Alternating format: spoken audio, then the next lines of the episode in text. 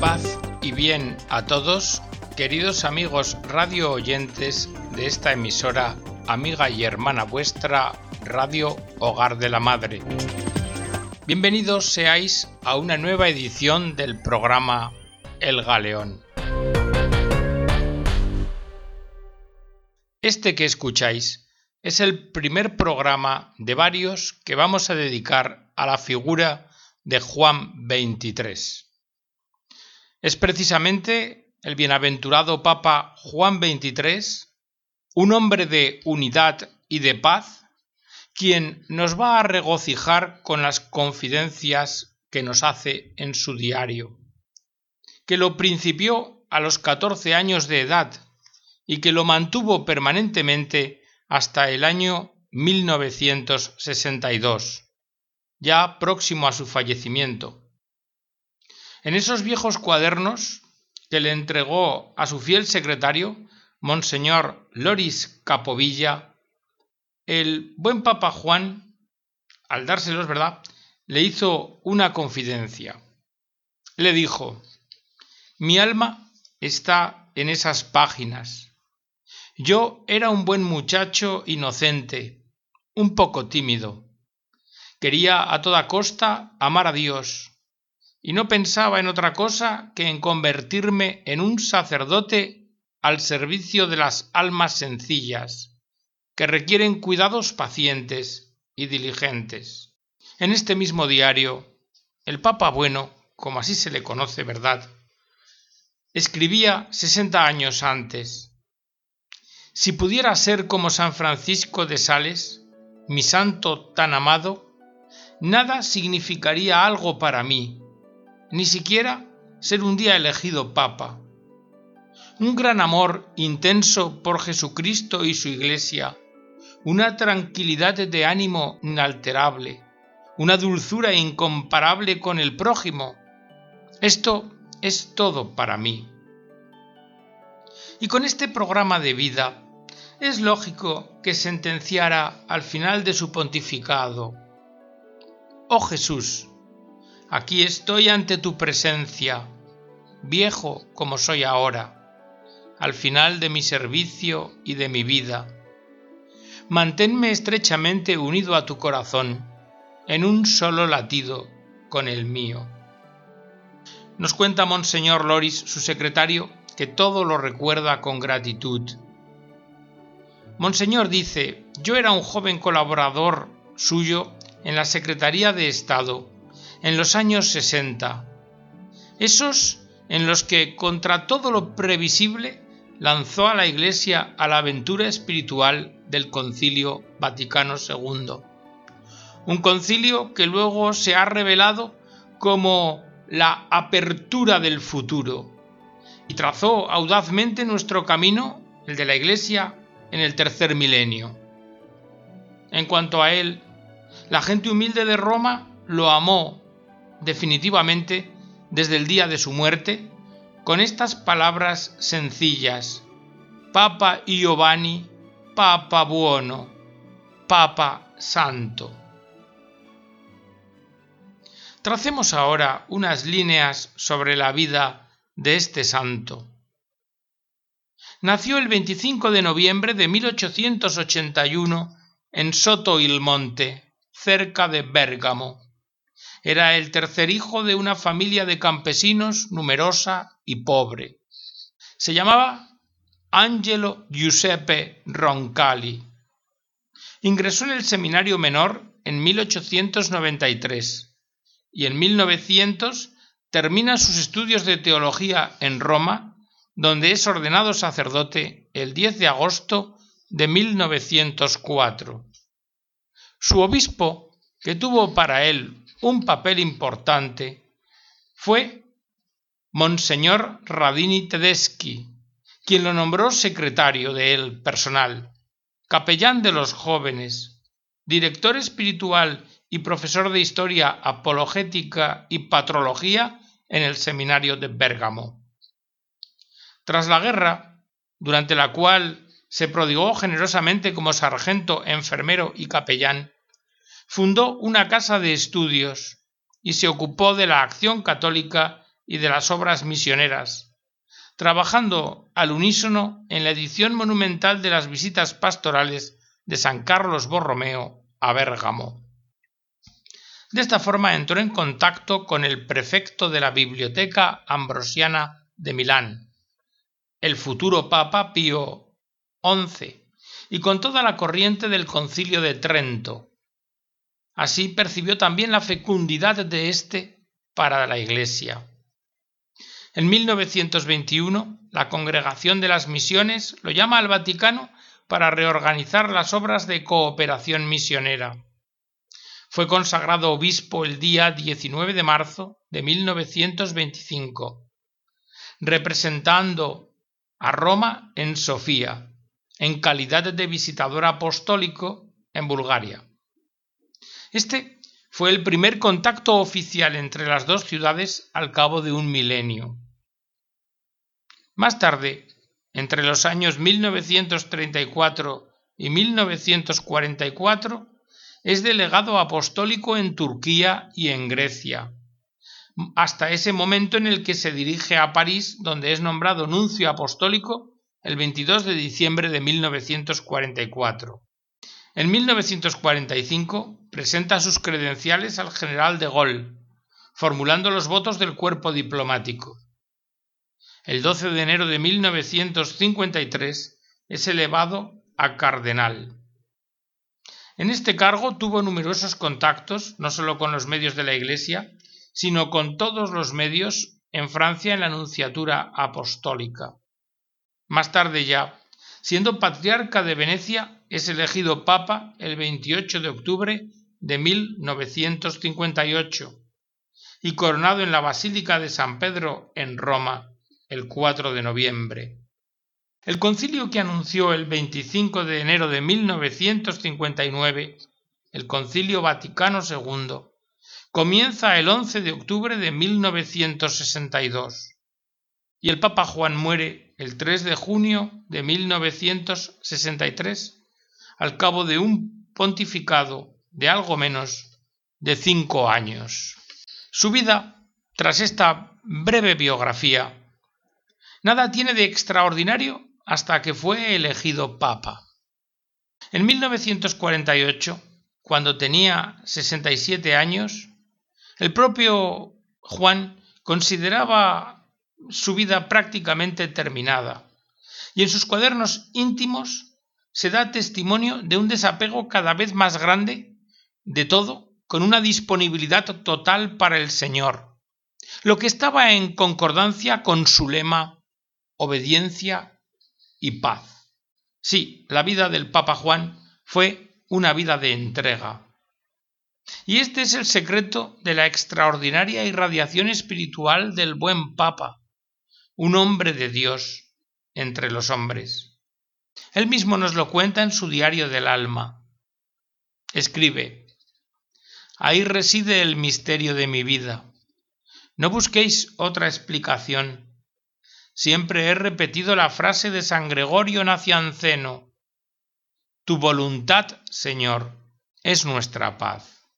Vamos a acercarnos más a esta figura de Juan 23, procurando obtener una semblanza del mismo a través de examinar o de ver rasgos de su bella personalidad. El Papa Juan fue siempre un hombre de unidad un hombre de Dios entre los hombres. Siendo secretario de su obispo en Bérgamo, en la figura de su obispo Tedeschi, encontró el ideal vivido de ser un pastor para todos en aquellos momentos difíciles que vivieron. Y así, en este sentido, escribe, el obispo es la fuente en la plaza del pueblo, la fuente de agua viva que corre por todo el mundo, de día y de noche, en invierno y en verano, tanto para los niños pequeños como para los hombres de edad madura. Ahí se dirige uno a apagar la sed, a lavarse, a purificarse, a sacar fuerzas, y sólo al verla correr se encuentra serenidad y paz. Hombres de todas las categorías vienen a mí, pobre fuente. Mi servicio es esto, dar agua a todos.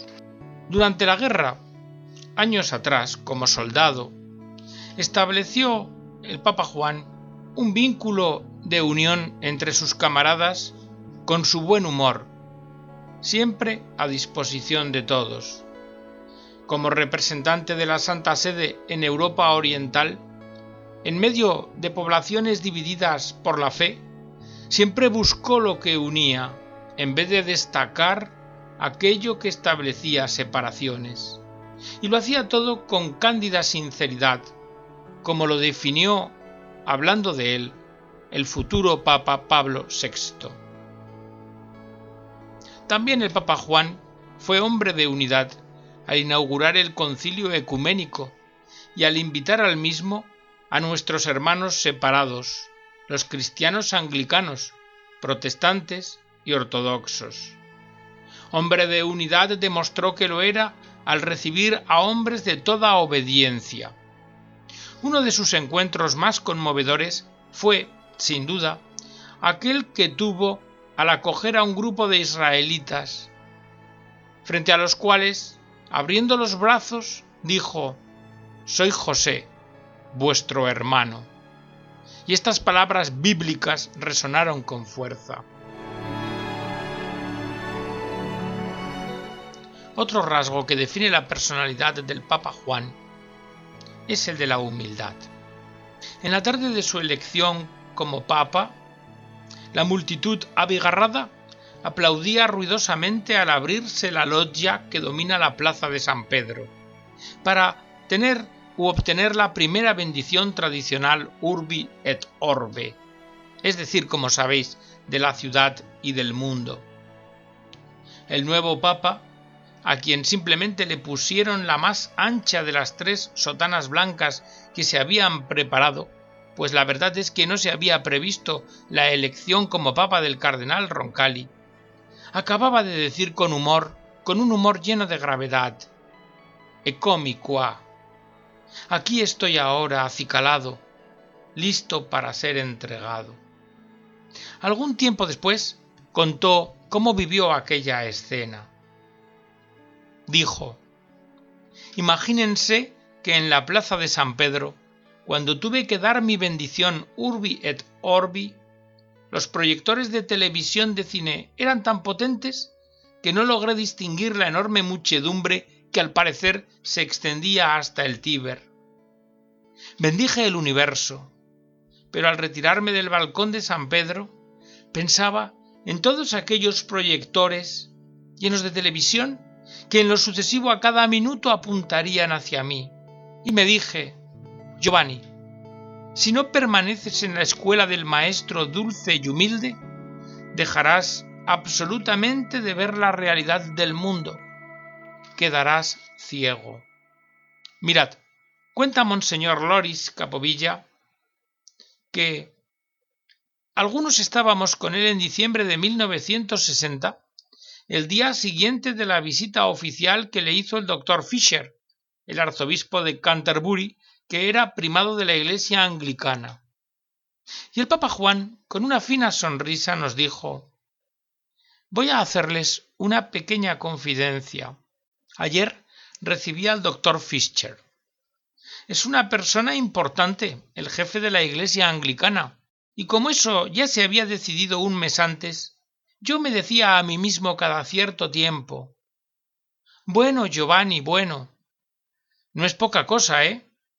dentro de tres semanas, dentro de quince días, dentro de tres días, vas a recibir al doctor Fisher. ¿Te das cuenta? No es poca cosa. Y entonces, ¿qué vas a decir? ¿Qué vas a hacer, eh? ¿Qué vas a decir? Si tu papá y tu mamá te vieran, ¿qué dirían? Y pensé, por mucho que sea el papa, no puedo en ningún caso cambiar el credo para dar gusto a quienes no son católicos. Y luego, pues luego, veréis, se abrió la puerta. Y el monseñor me anunció, Santo Padre, está aquí el doctor Fisher. Y entonces me diréis, ¿qué hice? ¿Qué podía hacer? Pues lo único que podía hacer. Le abrí los brazos y nos abrazamos. Porque antes que estar separados, en primer lugar, somos hermanos en Cristo. Y esto es más fuerte que todo lo demás. Y luego el Papa prosiguió su pequeña confidencia con estas palabras. Amigos, como veis, solo soy un hombre pobre. No soy ni un gran teólogo, ni un gran filósofo, ni un gran historiador, ni un gran erudito, ni un gran político, pero quizás el buen Dios necesitaba un hombre pobre para hacer eso. Y habría sido muy difícil para un gran teólogo o para un gran filósofo, como os he dicho. Pero ahora que está hecho, otro más grande podrá venir y continuar, porque yo sencillamente habré comenzado. Entonces, recuerda, monseñor, se detuvo súbitamente, dejó caer las manos sobre los muslos con gesto familiar y dijo Ecco, basta. Coraggio, figlioli, andiamo. Que es algo así como Bueno, basta. Ánimo, hijitos, sigamos. El Papa Juan era la bondad sonriente, la gentileza, el don de simpatía, tenía la sabiduría de campesino viejo y la serenidad de hombre de Dios. Pero no hemos de olvidar que los dones humanos de Roncalli, eh, los dones del hombre, estuvieron, mediante la prolongada paciencia de toda su vida, al servicio del Evangelio de Jesucristo y de la misión de la Iglesia. Juan 23 sí, qué ejemplo para todos, como dice el cardenal Popar. Porque Juan 23, sobre todo, era un hombre de Dios. Vamos a, a, escuchar algo de las notas de retiro y de su diario del alma, pues en estos escritos él mismo nos desvela su personalidad confidencialmente. Dice, cuando la raíz es sana, el árbol crece vigorosamente, incluso entre las piedras. Nunca me he desprendido de la obediencia, fuente de paz interior y de buenos resultados. La despedida de mis seres queridos, de mi mamá, a quien tal vez no vuelva a ver en la tierra, es algo triste, conmovedor. Pero sé que procedo con obediencia y eso modera y suaviza todo. Sobre el servicio nos dice, todos saben en alguna medida sugerir consejos y críticas, pero otra cosa es hacer que un servicio sea útil y sencillo. Sobre las espinas, pequeñas espinas soportamos por amor a Jesús y así se convierten en rosas. Sobre la condición humana de ser criatura.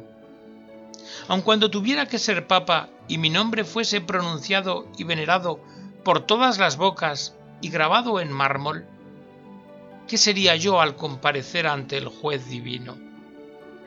Nada. Tengo una dignidad, escribe, que nunca he merecido, lo confieso. Estoy ocupado todo el día, ahora en una linda casa, con mi máquina de escribir, o en conversaciones fastidiosas en medio de muchas dificultades y espinas, con personas que pertenecen a Jesucristo y por derecho también a la Iglesia Católica, pero que carecen completamente del sentido de Cristo y más aún del sensus ecclesiae. Siempre en contacto con los llamados grandes del mundo, pero afligido ante la pequeñez de su espíritu en relación con lo sobrenatural, preparando cuidadosamente eventos de los cuales debieran surgir tantos bienes, y siendo luego espectador de la fragilidad propia de las esperanzas humanas. Sobre la luz del Espíritu escribe, durante los primeros días de este servicio pontificio, no me daba cuenta de todo lo que significa ser obispo de Roma y por tanto también pastor de la Iglesia Universal. Pero luego semana tras semana, se fue haciendo plenamente la luz y me sentí como en mi casa, como si no hubiera hecho nunca otra cosa en toda mi vida. Sobre la aceptación de la voluntad de Dios, escribe, haber entrado en mi octogésimo año de vida y también haber salido del mismo ya no perturba mi espíritu. No deseo ni más ni menos que lo que el Señor sigue dándome sobre el gozo de la piedad. Escribe, experimento la satisfacción que me da el hecho de ser fiel a mis prácticas devocionales, el breviario, la recitación del rosario con meditación, la unión permanente con Dios y las cosas espirituales, mi tranquilidad personal, que tanto impresiona en el mundo, reside enteramente en esto, mantenerme en la obediencia como lo he hecho siempre, y no desear, como no deseo ni rezo por ello, vivir más tiempo, ni siquiera un día más allá del momento en que el ángel de la muerte venga a llamarme y llevarme al paraíso, como espero. Y sobre el sufrimiento y la espera, nos ha dejado estas líneas. Sufro con dolor y con amor. He podido seguir mi muerte paso a paso. Ahora me encamino suavemente hacia el fin. No es el momento de llorar. Con la muerte comienza una nueva vida, la glorificación en Cristo. Estoy listo para partir, totalmente listo. Seguiremos amándonos en el cielo. Pues bien, todos estos textos a meditar que os hemos acercado nos demuestran que Juan 23 fue siempre un hombre de Dios. Y, como queridos amigos, el tiempo se nos acaba Nada mejor para terminar este programa que unas palabras del propio Giovanni, eh, una confidencia espiritual en su diario del alma relativa al arrepentimiento y al perdón. Escribe Giovanni, soy el pérfido discípulo que te traicionó, el presuntuoso que te negó, el vil que te despreció te escarneció, el cruel que te coronó de espinas, que te flageló.